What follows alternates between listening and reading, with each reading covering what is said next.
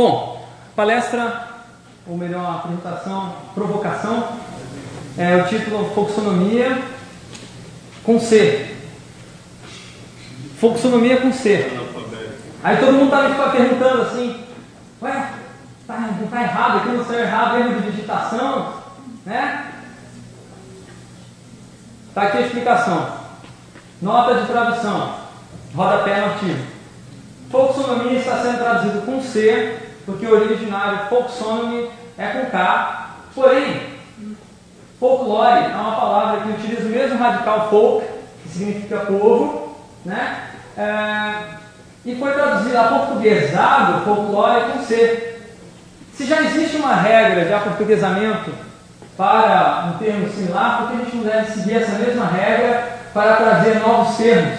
Né? Folksonomia vem do, do inglês, né? folk taxonomy, é, folksonomy. Então, folksonomia, se a gente aportuguesou né, o taxonomy como taxonomia, por que a gente não pode é, aportuguesar folksonomy ah, do K para o C? Né?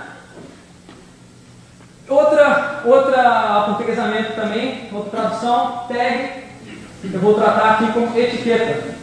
Porque tag nada mais é do que uma etiqueta, a tradução funciona muito bem. Certo? A gente não precisa chamar de tags. Tudo bem, ah não, Flickr foi traduzido para português e eles estão mantendo tag. Deixa eles. É uma aplicação comercial. Isso não significa que eu preciso aceitar com isso. Por que eu estou falando dando tanta ênfase nessa nota de tradução? Porque é, tem tudo a ver com o assunto que eu vou tratar aqui agora. Vou falar de cultura, vou falar de linguagem. E a linguagem é um dos principais elementos pelo qual a cultura ela se expressa e se atualiza e ela também é negociada. Então, cada ação de linguagem que a gente faz, cada palavra que a gente diz, provoca uma, uma alteração na nossa cultura. Então, quanto mais pessoas utilizarem pouco sonomia com C, a maior probabilidade de se espraiar essa, essa, essa grafia. E quanto mais pessoas utilizarem com K, menor a possibilidade de a gente manter a nossa língua portuguesa, a nossa expressão da nossa cultura.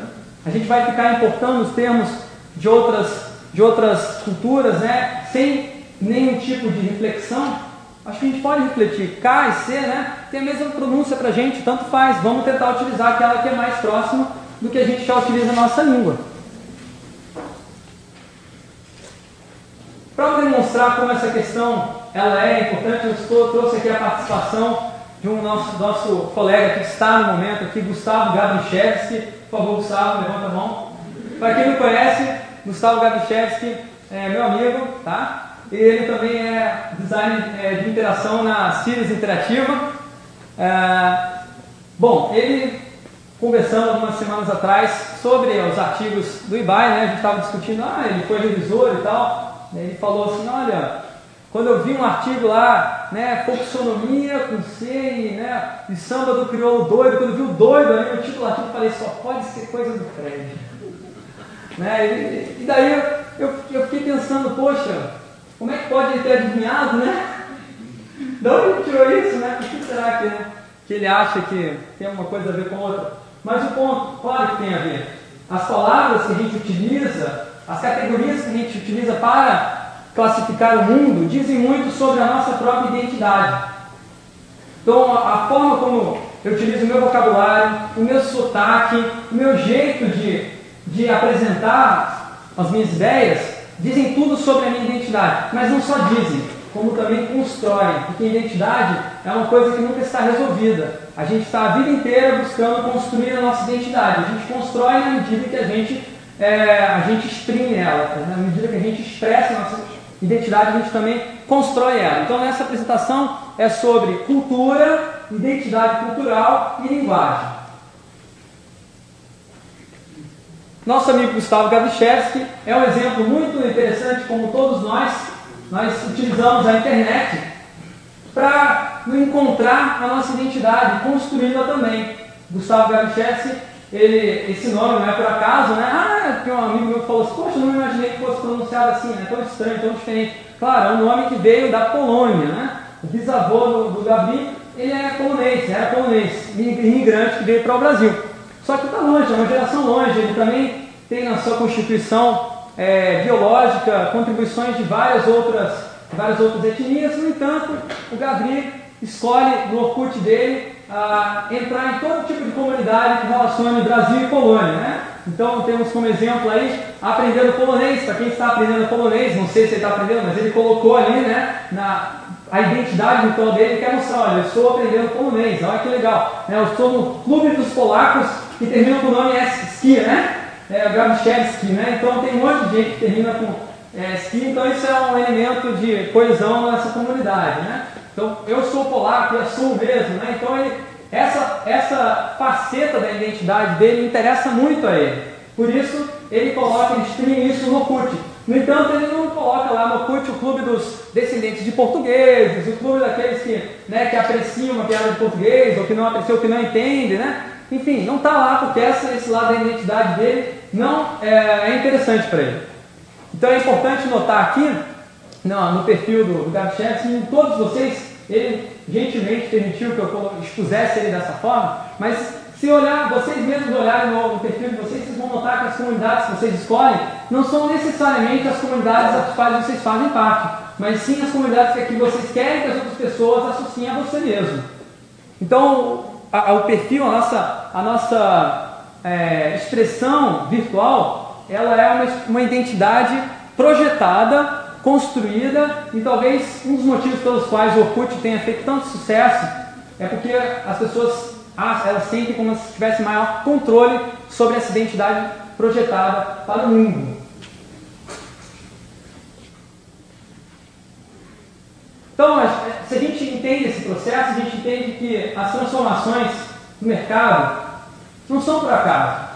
Então, o que está acontecendo também não são só por causa do mercado. Então, você não pode dizer que o Web 2.0 vai revolucionar o mundo, né? Porque, sei lá, o Google resolveu abrir as APIs dele, Microsoft está é, tá sendo é, colocado em xeque, blá blá blá.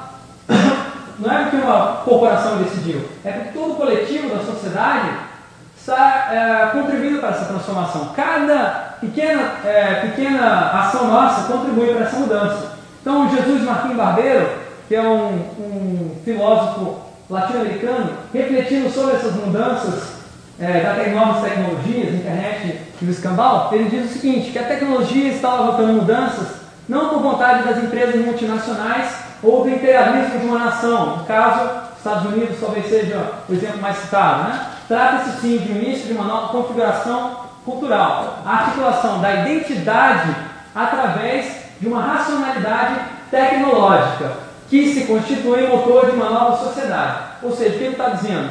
Nós hoje estamos construindo a nossa identidade a partir da tecnologia. A tecnologia está se tornando tão é, imbricada em nossas vidas, na construção da nossa identidade, que a gente já não consegue mais separar o que sou eu ou o que, o que é a tecnologia. Porque a tecnologia passa a ser eu também. Que, diria, que dirão aqueles que usam óculos, né? O óculos, né? É, você tira o óculos, ninguém te reconhece mais, né? Mas não é só óculos, é roupa também. Roupa também é tecnologia. Tá? Celular, você tem um celular que tem né, um, um, uma forma que te interessa na, numa determinada comunidade você ser associado. Você usa o iPhone para você ser o cara moderno que está com a última tecnologia. Isso é agregação, é construção da sua identidade. Agora, especificamente falando de Web 2.0, então a gente tem esse movimento, todo mundo quer construir a sua identidade, né? Só que a gente tinha as mídias anteriores que não davam esse espaço para a gente. Né? Então, hoje em dia a gente vive uma dualidade, um momento de transição, em que a gente tem uma mídia de massa ainda muito presente, né? uma mídia de massa que, te, que propõe vários estereótipos de pessoas, de determinados tipos de pessoas, as quais você pode se encaixar perfeitamente. Até algumas décadas atrás, talvez os pais de vocês, né, eles aceitem isso numa boa. Puxa, tudo bem, eu sou um idoso de terceira idade né, que usa os produtos da, sei lá, da Johnson Johnson. Tudo bem, eu aceito isso. Agora, é, vocês quando chegarem na idade deles, vocês talvez não aceitem isso. Vocês ficam extremamente revoltados se o cara vir vender um produto né, que é massivo, né, porque eu sou diferente. Eu quero um negócio diferente, eu quero um negócio específico para minha, minha identidade. Eu quero construir a minha própria identidade através dos meus produtos. Né? Então, a, a, as coisas que eu consumo né, é a forma como eu, eu demonstro a minha identidade. Eu não quero consumir, demonstrar que minha identidade é igual a de todo mundo. Por isso eu não quero tapar de vaso. Né? Ninguém aqui está vestido com a mesma roupa. Por que será isso? Ah, sei lá, 50, 60 anos atrás, as pessoas vestiam muito mais parecido do que a gente está agora. Por que isso? Por que, você tem que ser sempre? Por que, você, não, você não, não quer abotoar a camisa, né? Só para ser diferente. Por que, por que as pessoas procuram isso? Porque elas precisam afirmar essa identidade, porque hoje em dia só se fala em você tem que ter um diferencial. Né? Você não pode ser igual a todo mundo, né? O mercado nos diz isso. Então, é mudança, é uma mudança cultural. E onde está inserida a web 2.0. Né? Então, as pessoas querem é ser diferentes. No entanto, é preciso notar que isso não, é, isso não acontece é, de uma forma sem conflitos. E também não acontece de uma forma absoluta. Por mais que eu procure ser diferente dos outros, sempre eu vou ser parecido com alguma outra pessoa que eu não conheço. A gente falou, né, tailandês, né, que ninguém conhece tailandês que, que acessa a internet e tal. Tudo bem, aí a gente, o Gabi lembrou que a gente conheceu uma tailandesa no curso algumas semanas atrás, e a gente ficou na dúvida se o filhinho dela reagia do mesmo jeito, né, que as crianças aqui, né, no Brasil. Enfim, a gente começou a brincar com, ouvia, viu ela brincar com o bebê e reagia também de uma forma similar, né? Então, existem certas similaridades entre, entre pessoas, por mais diferentes que elas sejam, crescidas em diferentes é, contextos culturais, que colocam elas em determinados grupos, só que esses grupos estão sempre mudando, são muito dinâmicos. Então vamos às folksonomias. Vamos falar de folksonomia. Dei uma contextualizada na questão da identidade cultural, que para mim é central para entender por que as folksonomias estão aparecendo e por que elas estão se proliferando. É, vou usar como exemplo inicialmente o site chamado Delicious. Ah, para quem não conhece, é um, um sistema de armazenamento de links, mas não é só armazenamento, é compartilhamento também. Basicamente, você, é, um usuário, quer salvar, guardar seus links e compartilhar eles, você uh, adiciona esses links no sistema de bookmarks e ele pode uh, servir para você acessar, né, te dar um link ou né, trabalha com alguma coisa relacionada à tecnologia, no entanto ele não é uma ferramenta popular ainda. Flickr é muito mais popular do que o Delicious e também utiliza folksonomia. No entanto, uh, foi o primeiro exemplo, o exemplo que se, que se tornou popular, ou mais conhecido, né, como exemplo bem aplicado em folksonomia. Explicando sobre esse fenômeno, a Rashmi Sinha, ela explica, ela é uma psicóloga da linha cognitivista, ela explica que, olha, a folksonomia funciona bem porque é fácil. Então, quando você vai no sistema taxonômico é, classificar alguma coisa, você tem uma operação mental em que você identifica o objeto, você tem, acende várias luzes, como disse o Abel Reis ontem, né? acende várias luzes na sua cabeça sobre esse objeto, só que você tem que escolher uma dessas luzes que faz mais sentido em relação a uma daquelas categorias. Ou seja, de todos esses conceitos aqui, você só pode escolher um, porque a coisa de uma taxonomia existe uma regra que uma coisa, né, uma folha tem que estar sempre no mesmo galho de árvore, só no mente um galho, não pode estar em dois galhos ao mesmo tempo. Isso é o conceito clássico. Obviamente que a arquitetura da informação depois vai, vai relativizar esse conceito, mas basicamente você tem é, uma relação de pai e filho. É uma relação hierárquica e você tem que escolher dentro de uma série de opções pré-definidas. Não por você, uma outra pessoa. E nessa hora pode acontecer a análise parálises que ela fala. Ou seja, você fica, e agora? Onde eu faço isso? Isso acontece muito, muito, muito com jornalistas assim, que estão num trabalho, numa, numa numa, uma redação grande, né, tem que classificar o trabalho no seu gerenciador de conteúdo e agora vai em qual editoria, né? Mas será que isso aqui é da política? Será que é economia? Será que não está nos dois? Quer dizer, eu já trabalhei em alguns projetos em que simplesmente às, vezes apareciam as notícias sem categoria nenhuma, né? Porque a pessoa não conseguia simplesmente decidir, né?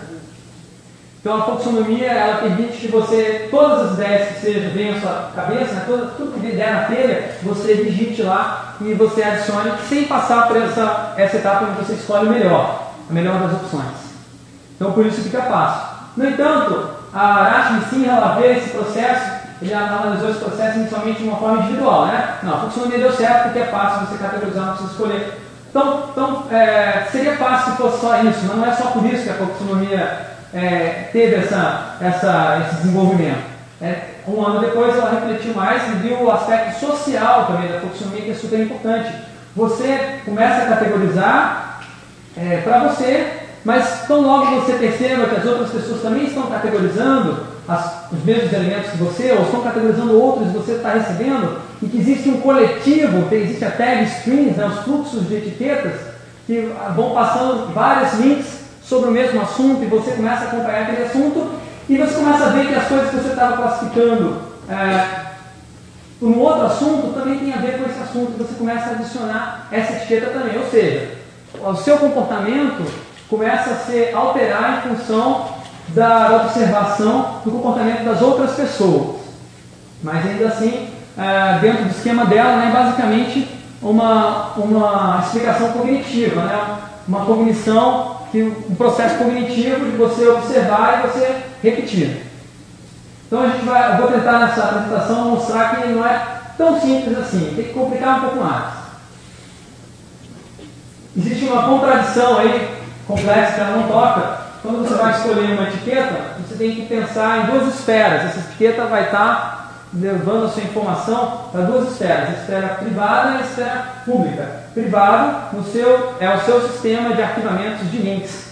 Você, se você colocar etiquetas que não te fazem sentido, você não encontra depois o que você quer. Só que essas etiquetas que te fazem sentido podem não fazer sentido para outras pessoas. Pode ser completamente alienígena para outras pessoas que não compartilham da mesma cultura que você tem outras visões de mundo. E aí você fica nesse jogo, nessa negociação entre escolher aquilo que é, é mais perto daquilo que você quer e também mais perto daquilo que ah, as outras pessoas querem. Só que isso é impossível, porque né, você, ou você está de um lado ou você está de outro. Então a cada escolha de etiqueta a gente passa por esse dilema. Isso é muito importante para perceber ah, a dinâmica, né? Das escolhas da, da, da, das, das, das, etiquetas. O Delicious percebendo essa contradição, que estava cada vez ficando mais, mais é, presente, mais visível, começaram a aparecer nas tags populares uh, uma tag que queria significar a mesma coisa, só que com grafias diferentes. Isso causa um certo problema de inconsistência no sistema. Né? Cada um, por exemplo, eu escrevo é, abacate vocês escrevem avocado em inglês. E aí, como é que fica, né? Eu sou brasileiro, eu coloco em inglês para que as outras pessoas dos outros países possam ver também, eu coloco em português. Enfim, o Delicious tentou resolver essa questão ah, colocando um sistema de recomendação de etiquetas. Então, quando você vai escolher a etiqueta para uma página, por exemplo, vamos classificar o site da página do eBay, né? Então, você lá tem as etiquetas recomendadas, né?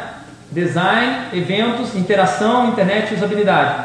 Ele faz uma média em relação àquelas que, são, que estão no meu vocabulário, interação, internet, tá? É, e pega também algumas outras que não estão. Por exemplo, é, eventos, né? E aí é, ele faz essa, essa, sugestão. Só que o mais interessante que eu queria anotar aqui é essas, essas tags populares, né? as, as etiquetas que está todo mundo usando. Então o pessoal bota aí, evento, IA, né? AI ou IA? É, peraí, é a, em quem classifica a IA como é, inteligência artificial? Em quem classifica AI como artificial intelligence? Ih, vai tudo no mesmo saco, né? Se o cara tem um tag string, assinou a tag AI do, do Delicious, não vai pegar só a arquitetura da informação, vai cair muitas outras coisas que não são arquitetura da informação.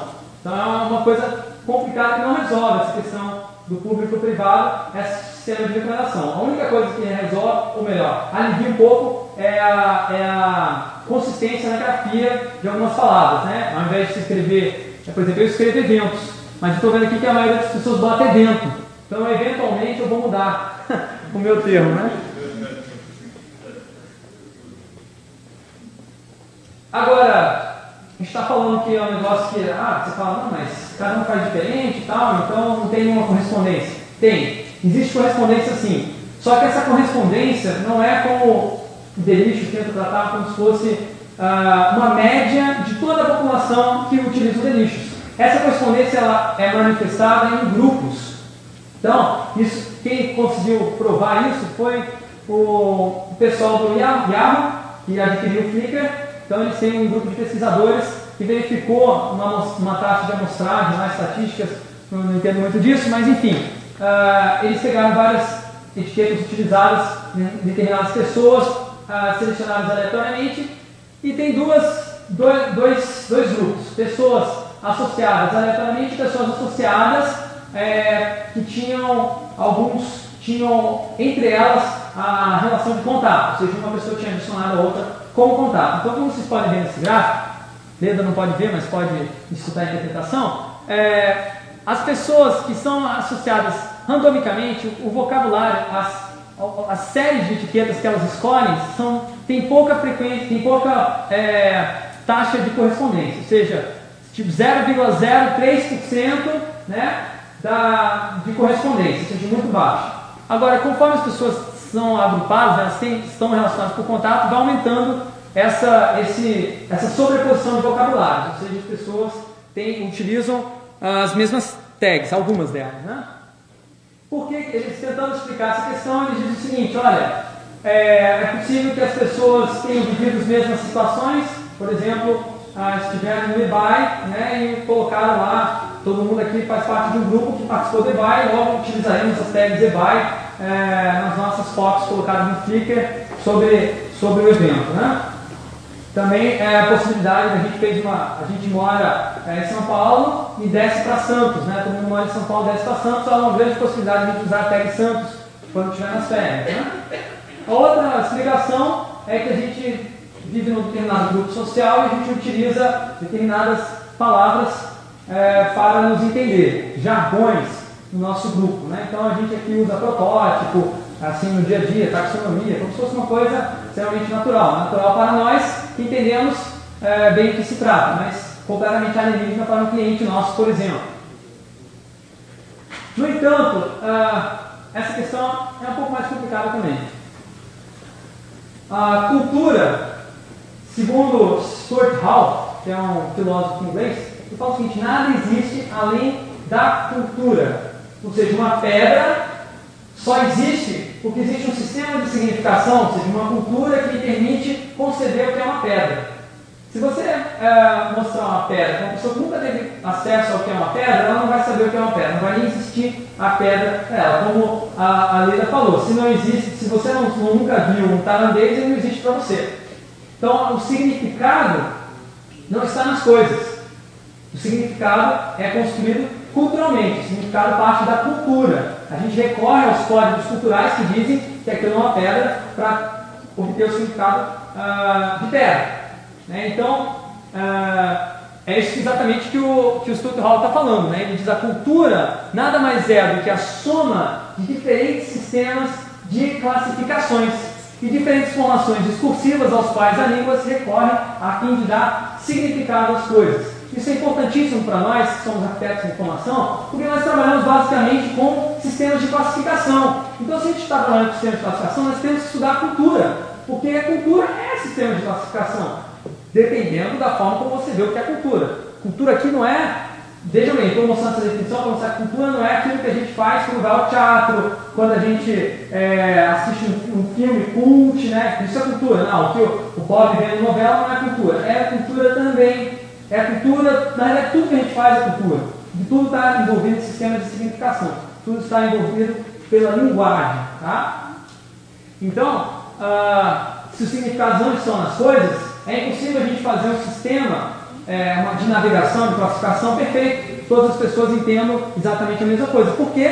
Porque os códigos culturais que as pessoas vão recorrer na hora de, de entender é, esses sistemas vai ser muito diverso.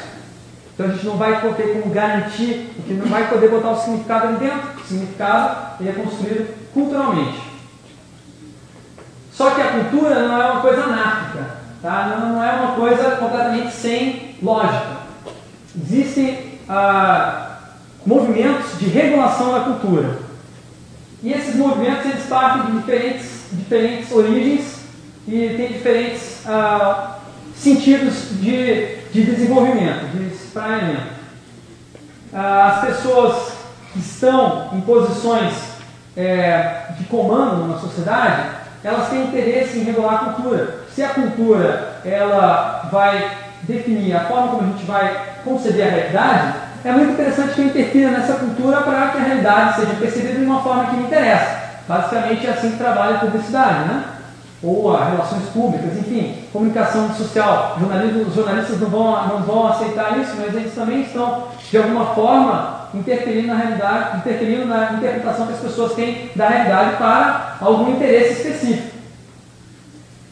Só que, é, então, as, esses, essas pessoas que estão na, nas instituições, nas organizações que estão por cima, né, controlando a sociedade, ou tentando controlar, elas utilizam movimentos de regulação da cultura horizontais, como censura, né, impedir que um determinado uh, conceito seja, seja é, é, propagado, políticas culturais, né, o governo define agora que vai incentivar, vai, não vai mais ter é, investimentos financeiros é, para cinema, a não ser através da lei Rouanet, você tem que conseguir que uma empresa te dê é, o dinheiro dela, desconto do imposto de renda, ficamos todos felizes, entre aspas. Você vai ter que fazer, convencer a empresa. Para convencer a empresa, teu filme vai ter que ter algum interesse, vai ter que atender algum interesse comercial daquela empresa, ou seja, atrelou cultura a interesses comerciais. Isso causa um efeito tremendo. Para quem estuda cinema no Brasil, sabe que é uma.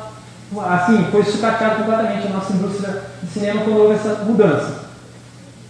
Isso influencia também a nossa percepção do que é o cinema nacional. É uma, toda mudança cultural ela tem diversas, diversas, diversas é, é, consequências, né? ilimitadas na realidade, se for ver. E os dicionários? Os dicionários são esforços de tentar é, estabelecer um, um, um é, um vocabulário mínimo, né, uma definição mínima, um mínimo denominador comum sobre determinadas palavras, né? Só que são esforços, esforços é, verticais. Você pode notar muitas vezes você abre um dicionário uma palavra, ah, que ridículo essa definição, né? Não faz sentido, eu utilizo essa palavra de uma outra forma. Agora existe também movimentos de regulação da cultura horizontais, e esses não são reconhecidos ah, pela, por muitas pessoas, porque esses não são tão perceptíveis, não são tão explícitos. Então acontece regulação horizontal quando a gente, por exemplo, se reúne por uma manifestação popular. Né? Ah, quando as pessoas de repente passam na rua, né? É, fazendo uma determinada manifestação, estão querendo propagar uma determinada ideia, ou quando as pessoas se reúnem numa festa, né? uma festa de aniversário, ou uma festa, uma festa como, ah, como trote, universitário, você entrou na, na, universidade, né? Aí você já tem o trote lá, aquela festa ritual, para quê? Para que a pessoa já entre nas regras é, do, do, ser universitário, ser estudante universitário. Então é um ritual para um ritual é uma forma de regulação da cultura horizontal. As normas tácitas, né? Eu estou falando aqui, vocês não podem falar, mas ninguém disse isso para vocês. Por que, que vocês não estão falando? Porque você, alguém do lado de você também não está falando, porque todo o resto não está falando. Se começarem a falar um perto de você, o outro começa a falar também, o outro também, o outro também, e essa regra começa a se espraiar horizontalmente. Ninguém diz que tá, pode falar, pode conversar enquanto o parecer está falando, mas a gente vai fazendo é, uma, não, não, não é uma imitação, mas é uma, de certa forma, a gente vai seguindo o comportamento das outras pessoas. E o, a gente comparou o dicionário como um, um produto né, de, de por excelência né, de regulação horizontal, de vertical, e o wiki seria um exemplo é, de é, regulação horizontal. Né? O wiki não tem uma centralidade que define o que é certo e o que é errado, no entanto, as pessoas em grupo elas vão propagando alguns conceitos, então por isso que a Wikipedia é meio inconsistente, porque às vezes numa ponta não chegou na outra o desenvolvimento ah, de uma determinada regra. Só que acontece o seguinte: movimento vertical, movimento horizontal, muitas vezes eles entram em conflito uma determinada imposição é feita verticalmente e horizontalmente essa, essa imposição ela é questionada, ela é subvertida, né? ela é resistida. Então, determinado, uh, determinada situação, o governo quer implantar uma determinada cultura. Agora você não pode mais é, falar que uma pessoa é negra, né? Não pode falar que você é negro, você é negro, não pode. Não pode porque é crime, né? Aí, né, as pessoas vão aceitar isso, não vão aceitar? Quer dizer, como que as pessoas reagem a isso? Não, agora você é a pessoa, a pessoa, a pessoa começa a tirar sarrinho, né? Então você é a pessoa afro-brasileira, né? Você é o afro-descendente, né? E começa, né? Tirar aí fica pior ainda a situação da pessoa ali, né? Porque faz uma menção, você precisa de, uma, de uma, um movimento de regulação vertical no governo para você é, limpar a sua casa, você, né, você enfatiza ainda mais que a pessoa precisou de uma mudança de vocabulário, né? Fica aquela coisa artificial, é um racismo velado, né? De certa forma, pior ainda do que você falar com negro, né? Então, é, é, a, gente, a gente, por mais que a gente ache que a gente é a pessoa mais comum de todas, o mais certinho, o mais dentro do sistema, a gente está o tempo todo é, subvertendo o sistema em alguns pequenos pontos em nosso cotidiano. E a gente nem se dá conta disso que está acontecendo. Só que é, isso não é necessariamente uma coisa ruim, não vai ru ruir o sistema porque de repente eu resolvi soltar por uma hora que não podia, né? Não vai ruir o sistema isso aí vai fazer uma atualização. De repente as pessoas começam a achar que é permitido você fazer isso em público. E aí muda-se as normas sociais e se propaga, né? Um vai lá, outro vai cá, né? E, né, enfim, em, em outras culturas não é uma coisa, uma coisa complicada isso, não não é um, um motivo para você ficar encabulado. É, então, não necessariamente vai destruir o sistema. Ele pode, se não tivesse, na verdade, se não tivesse essa, essa, subversão, o sistema muda ele fica completamente estanque. E a gente pode notar que os sistemas estão sempre mudando, né? Os sistemas sociais, falando assim, né? Só que o pessoal lá da, da regulação horizontal, eles taxam essa regulação, é, o pessoal da regulação vertical, eles taxam a regulação horizontal como anarquia, como desordem, né? como destruição do sistema. Vocês mesmos provavelmente, de alguma forma, já taxaram esses movimentos como, é, ah não, isso aí vai acabar com o mundo, se todo mundo fosse como esses caras, né? Então a gente teria uma desordem completa, ninguém se entenderia, né? Se a gente não pode é, dizer que, olha, problema se escreve com P-R-O-B-L-E-M-A, né? Se alguém fala problema e você fala, ah, se todo mundo falasse problema, né? Então ninguém saberia falar mais direito. Não, se todo mundo falasse problema, aí todo mundo estaria falando certo, porque seria problema certo. É ou não é? Há muitos anos atrás, né? Muitos anos atrás, você, você falava, é, é, por exemplo, prato, vem de plato, era plato, virou prato. Né? Então, é, problema pode ser que vire problema daqui a um tempo. Sabe, não é o dominante agora, então a gente né, fala que ó, os caras não sabem falar certo, né? mas pode ser que no futuro seja. Então, é, vamos ver o que diz né, ou melhor, antes disso, vamos ver é, como isso se manifesta né, nesses sistemas de aplicações sociais de regulação horizontal. Então no Flickr você tem, além da, das taxonomias, tá, de classificar, a possibilidade de classificar as fotos com palavras-chave, você tem os grupos do Flickr. E tem um grupo muito interessante que é o grupo Delete Me. Então nesse grupo você tem regras super rígidas para você entrar no grupo. Você só pode né, enviar uma foto para o Delete Me se você já tiver votado em cinco outras fotos, né, ou 15 outras fotos, não sei bem, e aí você envia a foto e a foto vai para uma votação. Então, por exemplo, essa foto aqui, ela estava tá sob votação e a votação funciona da seguinte forma. Você faz parte do grupo, você começa a adicionar a tag, eh, as, as etiquetas na, na foto e vai botando um númerozinho do lado. Então, se você gostou da foto e quer que ela não seja deletada, você bota save me. E daí, se você é o segundo cara, save me two, save me three, save me four.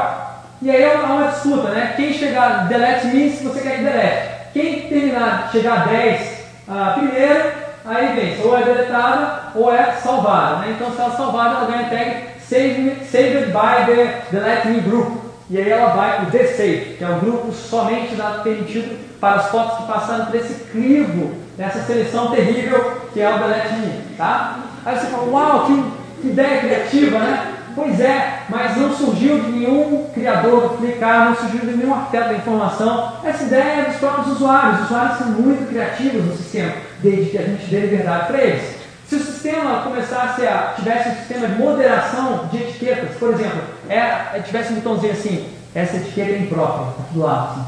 Aí você clica na etiqueta imprópria, save, isso não descreve conteúdo, então deleta, porque as etiquetas devem servir apenas para descrever conteúdo. Se não descreve conteúdo, deleta. Deleta a etiqueta. Aí você clica no botão deleta a etiqueta. Foi para baixo toda a possibilidade de inovação pelos usuários. Tá? Então, para quem acha que né, esses sistemas são completamente anárquicos, né, tem uma prova de que as próprias pessoas criam a, uma ordens né, e regras é, na utilização, micros utilizações de sistemas. Então, o Peter Morville, que vocês conhecem muito bem, um dos autores do Solar, ele escreveu um artigo extremamente, é, extremamente é, cínico, eu diria, né? não, não diria cínico, mas irônico, melhor dizendo, ele vai criticar todas essas mudanças de Web 2.0 lá no começo. Né? Depois ele mudou um pouquinho, ficou mais aberto. O título do artigo é Authority, autoridade, né? Ele vai fazer uma crítica à falta de autoridade né, do movimento Web 2.0. Lá pelas tantas ele fala que a autoridade foi apropriada pela HAL, né, da Technorati, onde rapidamente perdeu sua definição numa desordenada sopa de etiquetas de popularidade, poder, confiança, credibilidade e relevância. Estas palavras são usadas indiscriminadamente num bacanal de anarquia semântica né, bacanal de anarquia semântica. Olha só termo que rapaz. Então é super irônico, mas é, o que, que ele quer dizer? Olha, a seguinte situação: as pessoas estão confundindo o que significa os termos. Autoridade não é isso que o Tecnorat está mostrando, não é uma sopa de poder, confiança, credibilidade, blá blá. As pessoas estão esquecendo os verdadeiros, verdadeiros sentidos das palavras, né? Isso é um bacanal de anarquia semântica, ou seja, existe uma semântica correta, não existe uma semântica anárquica. Quer dizer, existe um significado correto e um significado errado, um significado subversivo. Vocês, vocês lembram do, que diz o Stuart Hall? Ah, o significado não está nas coisas. Se não está nas coisas, está na cultura, como é que você vai dizer que o significado é certo ou outro é errado? Não dá, né? Não dá para fazer esse tipo de julgamento de valor. Então você não pode falar que é uma... E depois tem outra. Quando ele fala de anarquia, vamos ver, vamos ver. Vamos fazer, vamos fazer um experimento aqui prático. Observe essa foto. Vocês estão rindo? Quer ver? Quer? Eu quero ver também.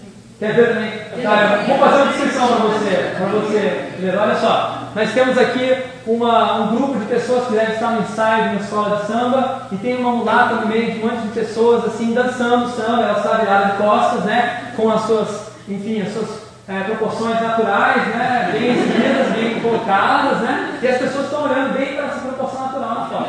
É, Agora, agora peraí, pergunto para vocês, pergunto para vocês. Se você estivesse categorizando essa foto no sistema é, como clicar, né? Você vai botar lá nas etiquetas. Levanta a mão e fala uma etiqueta que você colocaria. Vamos lá. Hã? Bunda. Rio de Janeiro. Hã? Big Ass, tem mais? Pulata, tem mais? Vai, vai falando. Rio de Janeiro. Rio de Janeiro. Carnaval. Putaria. Desconfiada do marido. Tá, beleza. Perceberam, perceberam como cada um pensou, pensou uma etiqueta diferente? Foco no celular.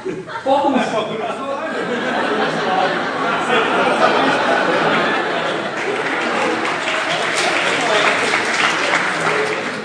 Essa foi além. Então olha só, pessoal, cada um pensou uma coisa diferente, cada um foi criativo, ela foi mais criativa de todos vocês, por isso vocês bateram palma. Eu falei, fale uma palavra que descreva essa imagem da foto, ela falou uma coisa que não, tem, que não descreve diretamente o que está na foto, não é verdade? Não descreve, foco no usuário, não tem nada a ver com a foto, a princípio, mas no nosso contexto de, ó, a gente está falando foco no usuário desde ontem, né? E só falamos disso, nós dormimos e acusamos, oh, foco no usuário, né? Só pensa nisso, né? Foco no usuário, né? É manda, né? O cara fica zumbi, né? Foco no usuário. E aí, é, nesse contexto faz todo sentido ela falar isso, mas se ela pega numa roda de amigas dela que não tem nada a ver com a questão da informação e ela solta uma piada dessa, não fica com aquela cara assim. Idiota, né? Que é eu não sei o que é isso. Né?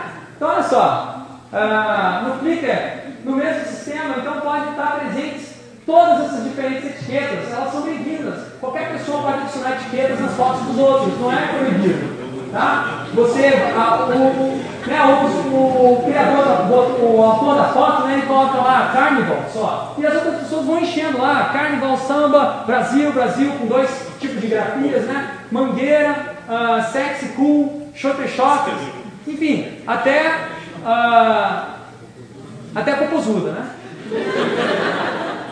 Popozuda é muito interessante, é muito interessante, exemplo muito interessante da onde vem esse termo popozuda? Né? Por que o cara colocou popozuda nessa foto? O que, que ele quer dizer? Exatamente funk. Né? Então, ah, a composuda, né? Você, você faz uma menção direta a isso aqui, né? Que é os bailes punks cariocas, onde as pessoas, né? Elas se interpelam de uma forma extremamente erótica, né? E fazem danças que até Deus duvida que elas façam, realmente. Né? Pois é. Só que olha só, olha só, temos que diferenciar duas coisas aqui. Aí voltamos ao nosso lado científico. Quando a pessoa fala mulher de nádega de proporções maiores do que o normal para se referir a essa foto, ela está sendo tão precisa em descrever o objeto dela quanto o cara que fala que isso é uma popozuda. É a mesma precisão, estou me referindo ao mesmo objeto, não estou? Só que, quando eu falo mulher de nádegas de proporções do que o normal, o que isso lembra vocês? Dicionário, definição de dicionário. Definição pretensamente e isenta, se eu falo, olha, minha amiga, você é uma mulher de proporções né? proporções o natural. Vocês vão dar risada, veja bem, né? Veja bem.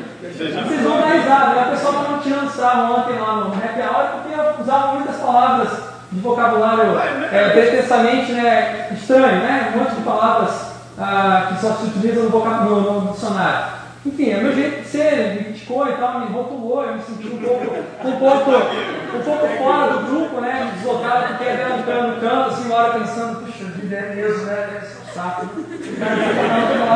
Você quer que a gente olhe tags? Pois é, o pessoal tira sarro, mas por quê? Porque se eu estou falando, ah, usando a definição de um outro contexto, num outro contexto, é percebido. A pessoa percebe que naquele contexto não funciona. Então, e, às vezes, naquele contexto pode funcionar com um sentido outro, né? um sentido conotado. Então, a gente precisa diferenciar, na, quando a gente vai trabalhar com sentido, com significado, é, conotação de denotação. Denotação é a indicação do objeto. Tá? E conotação é o que significa um determinado, uh, em relação a um determinado código cultural, um contexto, uma situação específica. Então, se eu falo popozuda, né? É, nessa foto, levanta toda a história daquele funk carioca do Educar que vocês.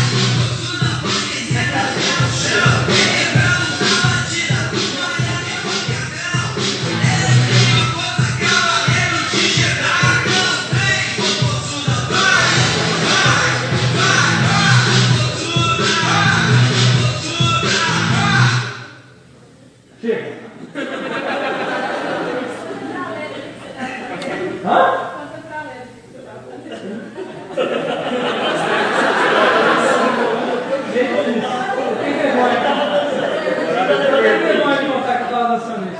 Mas o ponto, por que eu tenho vergonha? Porque não faz parte da, da grupo social ao qual eu tenho interesse em me identificar. Eu não quero nem pouco se identificar com o pessoal do Panteroca. Eu, particularmente, não consigo assim, me sentir bem nesse grupo. Tem gente que consegue. Eu fiquei impressionado uma vez que eu fui na casa de, um, de uns amigos que eram conhecidos, né? Que eram de uma alta classe. Olha só, eles eram de uma alta classe em Curitiba, né? Curitibanos assim, morava num prédio gigante lá enorme, um apartamento e tal, e era um happy hour, enfim, daí no aniversário, e daí na hora de tocar música e tal, qual foi a música que escolheu? Pai, Popozuda! E eles, as mulheres começaram a dançar, eu falei, caramba, meu Deus! Né? Eu não pensava que essas pessoas tivessem interesse. Só que ali tem um outro contexto. O pessoal estava dando um monte de risada, né? achando engraçado. Estavam vestindo né, uma. Sei lá, eles não são assim normalmente, quer dizer, não tem, não tem a mesma relação que tem o funk, que tem realmente essa população que realmente vai no baile funk eles estavam criando um teatrinho, né? Fingindo fazer parte do punk, né? Olha que engraçado, eu também sou é, depravado, também posso fingir que sou depravado, né? Enfim, talvez seja isso. cara. Eu, eu particularmente, Diz dessa forma, né? Não sei o que, eles queriam dizer, enfim. É. enfim, eu fiquei horrorizado, mas. pois é, mas o ponto, o ponto é que é que uh, bem, a forma como você utiliza as palavras em determinados contextos adquirem outros significados outros, né, que precisam ser levados em conta quando você vai trabalhar com arquitetura de informação. Então a taxonomia não pode ser classificada como anarquia, tá? Porque ela, o indivíduo, ele, quando vai escolher uma determinada etiqueta ou vai utilizar uma etiqueta para navegar, ele vai recorrer a determinados códigos culturais que não são por acaso, que são construídos socialmente, que existe toda uma negociação de. e uma história também por trás né, que define esse código cultural. Não é na conta que eu estou usando essas palavras. Muitas pessoas brigaram por elas no passado, e eu estou brigando para que no próximo debate ninguém venha escrever, escrever Popsonomia com K, tá certo? Né? Então, é, as pessoas também têm, elas têm esforço para se fazer entender, elas tentam escolher as etiquetas que melhor é, distribuem o conteúdo delas, porque elas estão, quando elas se dão conta de que é um ambiente social, de que é, as outras pessoas vão receber os links também se utilizar, né, os códigos. Né? Então, a linguagem, ela não depende de artes controladoras, detalhe importante, a gente está se entendendo aqui, mas ninguém nunca falou, olha, é, aqui está o dicionário, você vai ter que ler o dicionário para poder aprender a falar português, ou você vai ter que decorar todas as regras gramaticais para poder se comunicar. As crianças aprendem a linguagem de uma, daquela forma que eu falei para vocês, modulação horizontal. Na escola, depois de alguns anos, é que elas vão ver as regras gramaticais para escrita, mas é, muitas vezes essas regras não influenciam a linguagem falada, no meu caso influenciam. Mas enfim, é, nem todas as pessoas são como eu. Né? E outro ponto importantíssimo é se algo não é hierárquico, a folksonomia não é hierárquico, não quer dizer que ela não seja, que ela seja necessariamente anárquica. Ela pode ser um híbrido, ela pode ser uma mistura de, de anárquico e hierárquico. É, a regulação horizontal e vertical é uma mistura, elas se misturam, né? Elas estão o tempo todo acontecendo. Então vamos ver um exemplo prático, né? É, esse, esse rapaz que está aparecendo aqui, Marco Gomes, né? Ele é dono de um, de um perfil no Flickr, ao qual eu achei muito interessante trazer para vocês. Tá? O Marco Gomes ele trabalha vamos contextualizar, né? ou melhor, se contextualizar, vamos ver as etiquetas dele. Vamos ver o que as etiquetas dizem sobre ele. Tá? Ah, olha só, ele tem lá abdômen, agência clique, né? amiga animal, câmera fone bem grande, né? Brasil é grande, gama, né? Gama, o que é esse gama aqui? Bairro Brasília. Hã? Bairro Brasília? Cidade de Brasília. Será que não é um time de futebol também? Também. Também, mas ele mora no Gama. Ah, tá bom, vocês conhecem. Tá, fluxo urbano, uh, parkour. O que, é parkour? Alguém sabe? É, é o tipo de esporte que você faz em ambientes urbanos, tipo assim, fazer, tipo isso aqui, ó. Ah, né? Isso aqui é parkour, né? Aí eu faço isso milhares de vezes, milhares de vezes, é parkour. Eu estou utilizando né, um urbano que não é projetado para fazer, para fazer exercícios físicos, para fazer exercício físico. É mais ou menos isso, né? É, então, ele é um cara que gosta disso. Vocês podem ver pelo, pela tag cloud, essa nuvem de etiquetas dele, que ele se interessa por essas coisas. Então, essa nuvem de etiquetas fala muito sobre a identidade dele. Mas aí eu resolvi perguntar. Eu mandei um e-mail para o Marco Gomes e falei: E aí, Marco, é, o que você acha, assim, olhando para a sua, sua etiqueta, nuvem de etiquetas, você acha que ela reflete a sua identidade?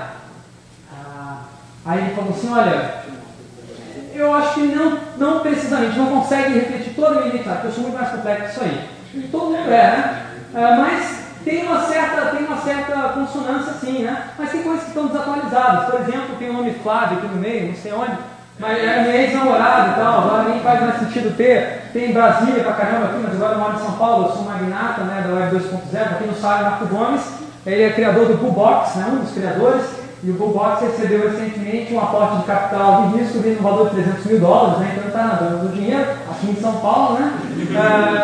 É, é, detalhe interessante. Né? Bom, o ponto é que ele fala o seguinte sobre a. Oh, oh, sobre as etiquetas dele, ele diz o sistema de etiquetas, ele fala seguinte, ó, eu criei um sistema mental de tags né, eu, eu, já sei que tags usar para meninas bonitas, para coisas de nerd, para textos acadêmicos. Isso não é só usado no Flickr, não. Eu uso também no Delicious, no meu blog, no Adobe Lightroom, software que eu uso para organizar minhas fotos, no iTunes, no Last.fm e em qualquer outro sistema que aceite tags. Ou seja, o sistema de tag é meu e não do serviço que eu estou usando. Ele desenvolveu critérios específicos de classificação para as coisas que interessavam ele. Olha só que legal, quando a gente cria um sistema de folksonomia, a gente nem, tá, nem se toca que a gente está, na realidade, ajudando as pessoas a criar os seus próprios sistemas de classificação sobre o mundo. Isso é ótimo, porque a pessoa vai refletir muito mais sobre o mundo que ela está classificando. Se todas as categorias são definidas por arquitetos da informação, não há mais o que se pensar sobre as coisas. Já está tudo definido, já colocaram tudo nas suas determinadas gavetinhas, eu só tenho que abrir e fechar, mas eu não vou criar nenhuma gaveta mais.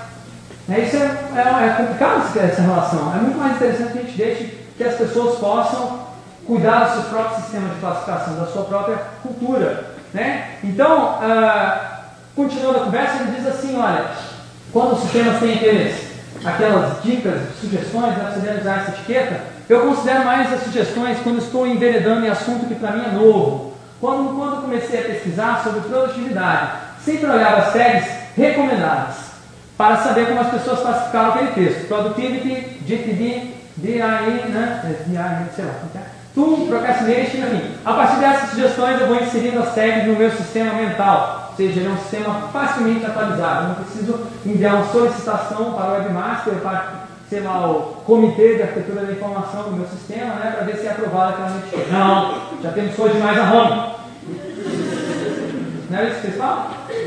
Então, conclusão, concluindo, concluindo, a foxonomia ela é super interessante para redes sociais, não é para qualquer caso, eu não estou discutindo aqui a questão de aplicabilidade porque não há tempo, o Guilherme já está me olhando com a cara de predador dele, daqui a pouco ele vai começar com aquela máquina dele lá, né, marcar, né, para depois pegar. Bom, é, é, não dá tempo, mas o artigo está mais escrito, tem, uma, tem um, um, diálogo super interessante, é um fight né, entre David Weinberger, que é o autor do Everything is Miscellaneous, tá?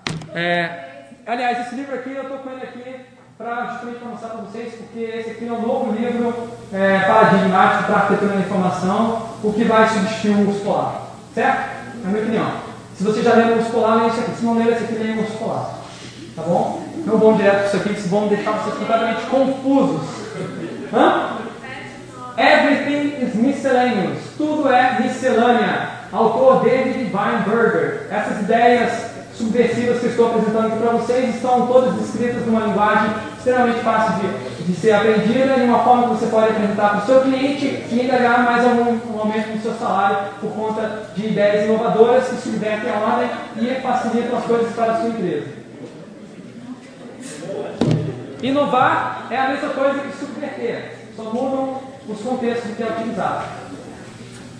Ah, mas voltando às conclusões, então a taxonomia é interessante de redes sociais porque ela não serve só a classificação de objetos, mas ela, tem, ela é muito boa para a gente expressar nossa identidade cultural, a minha relação identitária com os objetos, né? o que eu vejo em relação aos objetos é diz sobre a minha personalidade, a minha identidade, e ela tem um rico valor conotativo. O valor dela não é denotativo de descrever, né, como os descritores das palavras-chave que se utiliza lá é, na teoria da, teoria da informação, né, há, milhares, milhares de anos, né, que você coloca lá no índice bibliográfico, tudo certinho descrito com o mínimo possível de ambiguidade, o máximo possível de precisão. Né? Não, a taxonomia não tem essa pretensão, não. ela quer, o, o mais interessante para ela é a conotação dos termos. Tá?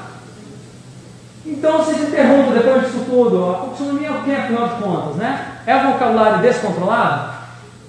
Peraí, vocabulário descontrolado. Tem um vocabulário controlado na arquitetura da informação, né? E aí tem um vocabulário descontrolado na taxonomia. Não, peraí.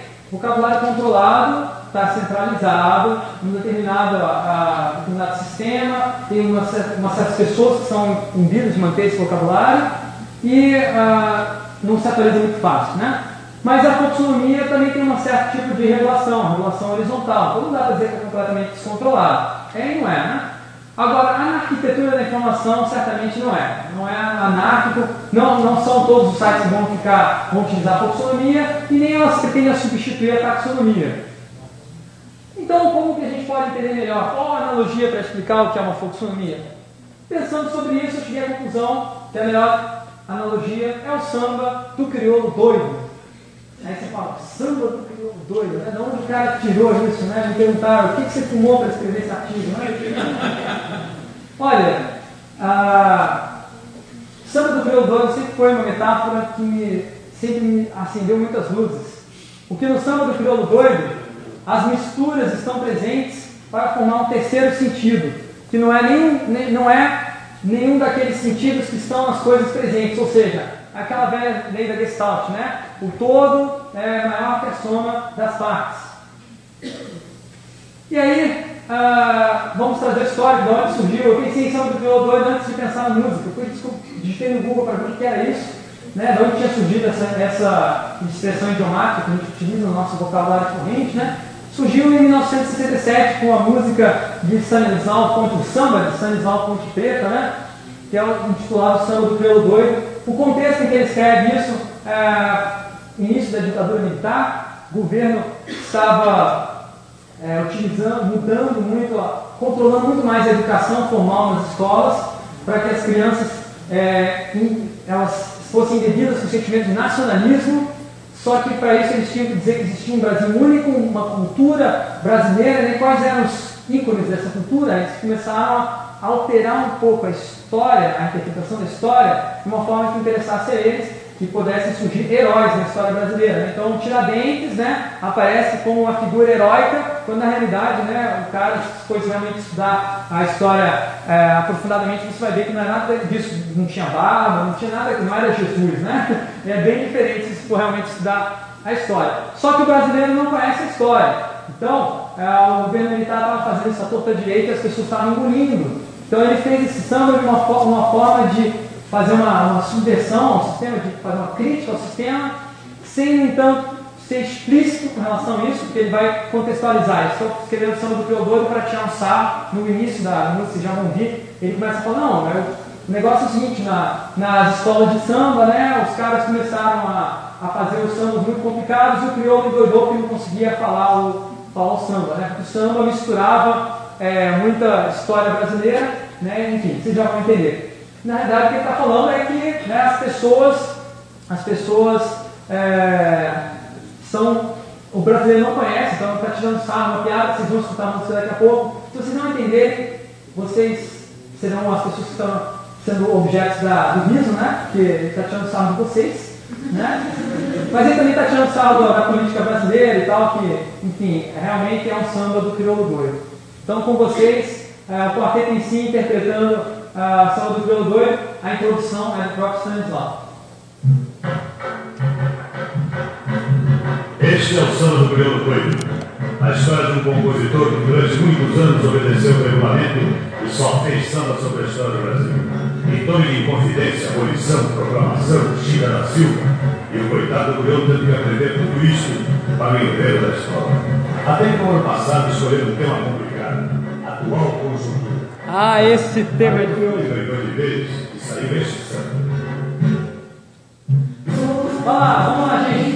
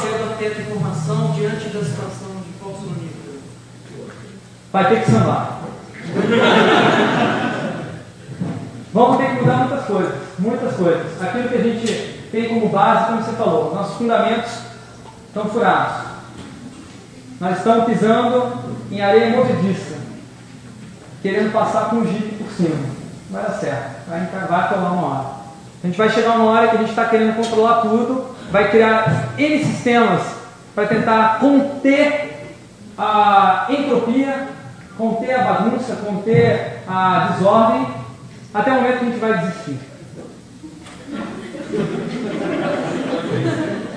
Não sei quanto tempo vocês querem esperar, eu já desisti. Eu já desisti.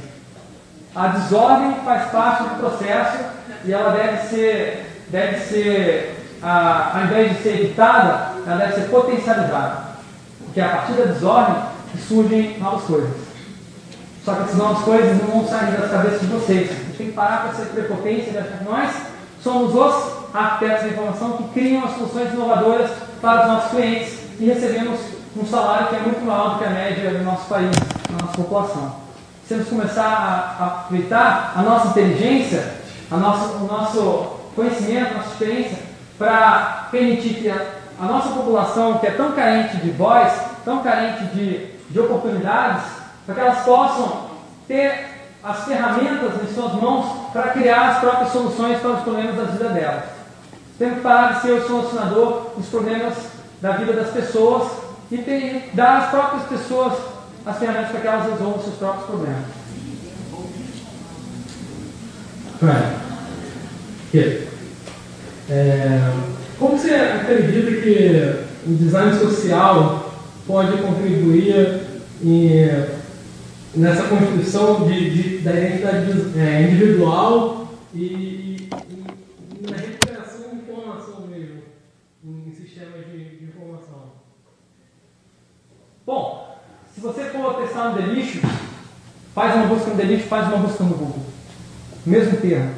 No Google você recebe lá umas, um monte de dados que foram selecionados por um algoritmo é, automatizado. Como a gente estava discutindo ontem, Cassiano colocou, o Google resolve todos os problemas. Outras pessoas colocaram, não, não resolve. Enfim, não resolve. Tá? Mas é, ajuda. Só que melhor do que o Google é o Delicious, porque são pessoas humanas que estão categorizando e estão dando significado contextualizado, estão contextualizando as informações. Eu estou para ver o dia em que Google e Delicious estarão juntos. Quer dizer, não vai acontecer porque o Yahoo, o Yahoo comprou o Delicious. Mas eu acho que se, se o Yahoo for esperto, eles estão nesse momento experimentando alguma forma de aproveitar esses dados entrópicos né, que os usuários colocam sobre as páginas categorizadas em Delicious e a colocar esses dados na busca é, que eles têm. Né? Então, estão aproveitando, é, de certa forma, essa, esse sistema social para dar maior relevância aos resultados. Mas o Google também, de certa forma, faz isso só que é muito mais é, implícito, porque é através dos links que as pessoas colocam de uma página ou outra. Eu acho que é, é mais ou menos por aí. Agora eu não entendi todas as respostas, acho que a sua, sua pergunta é muito ampla, né? Poderia responder milhares de coisas né, sobre isso.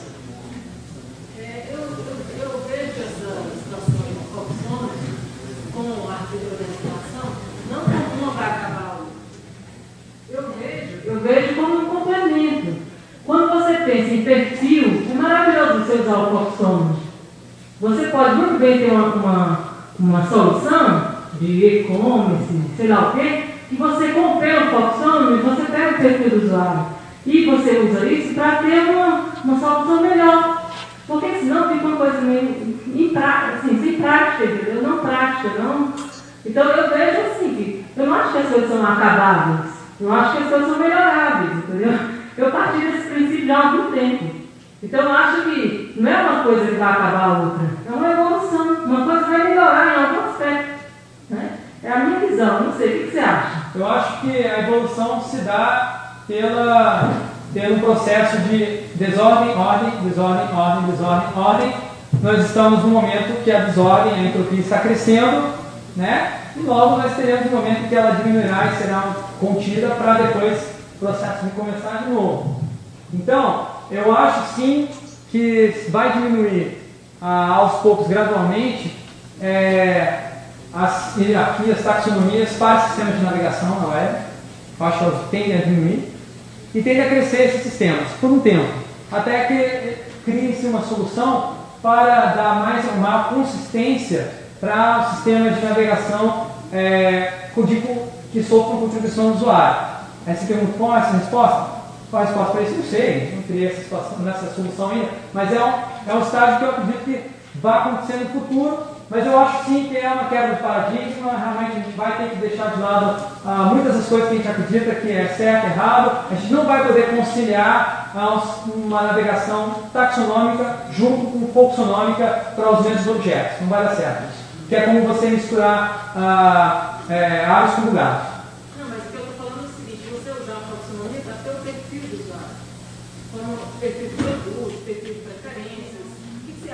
Eu acho uma excelente utilização, óbvia, fácil de ser aplicada, porque a pior coisa que tem é você ter que encaixar o seu perfil dentro daquelas cinco categorias de orientação sexual, ou duas categorias de orientação. Ou você é, você é homem ou você é mulher. Não tem meio termo, né? Agora no Orkut você tem um pouco mais de flexibilidade, né? Você pode ser é, homem, mulher, transexual, bissexual. Tem mais tem? Tem pansexual? Tem? Tem? Quem mais tem lá? Só que eu não sou nenhum desses. E se eu não sou nenhum desses? E se eu não me Não tem outro. Não tem outro. E se eu não sou, se eu não me, não me sinto bem em nenhum desses. Não sou homem, não sou mulher, não sou transexual, não sou bissexual. Não sou nada disso. Eu sou eu, sou eu. Sou eu. Olha, detalhe importante, é, fiz uma pesquisa no CUT e tal, estava vendo é, perfis dessas pessoas diferentes, né? orientações sexuais que não são é, de acordo com o dominante, né? que é considerado certo na sociedade, elas não colocam lá que elas são homossexuais ou bissexuais. Não colocam. Porque elas nem se identificam assim. No caso, eu vi um perfil específico, uma, uma, o que a gente chama de traveco, né? A gente categoriza, mas os travecos não gostam de chamar assim. Hoje, no momento, eles chamam de girl, girl, ou o que mais. É, tem mais um outro nome. Girl, aqui é uma das coisas que gosto. Tá. Acho que é isso. Obrigado.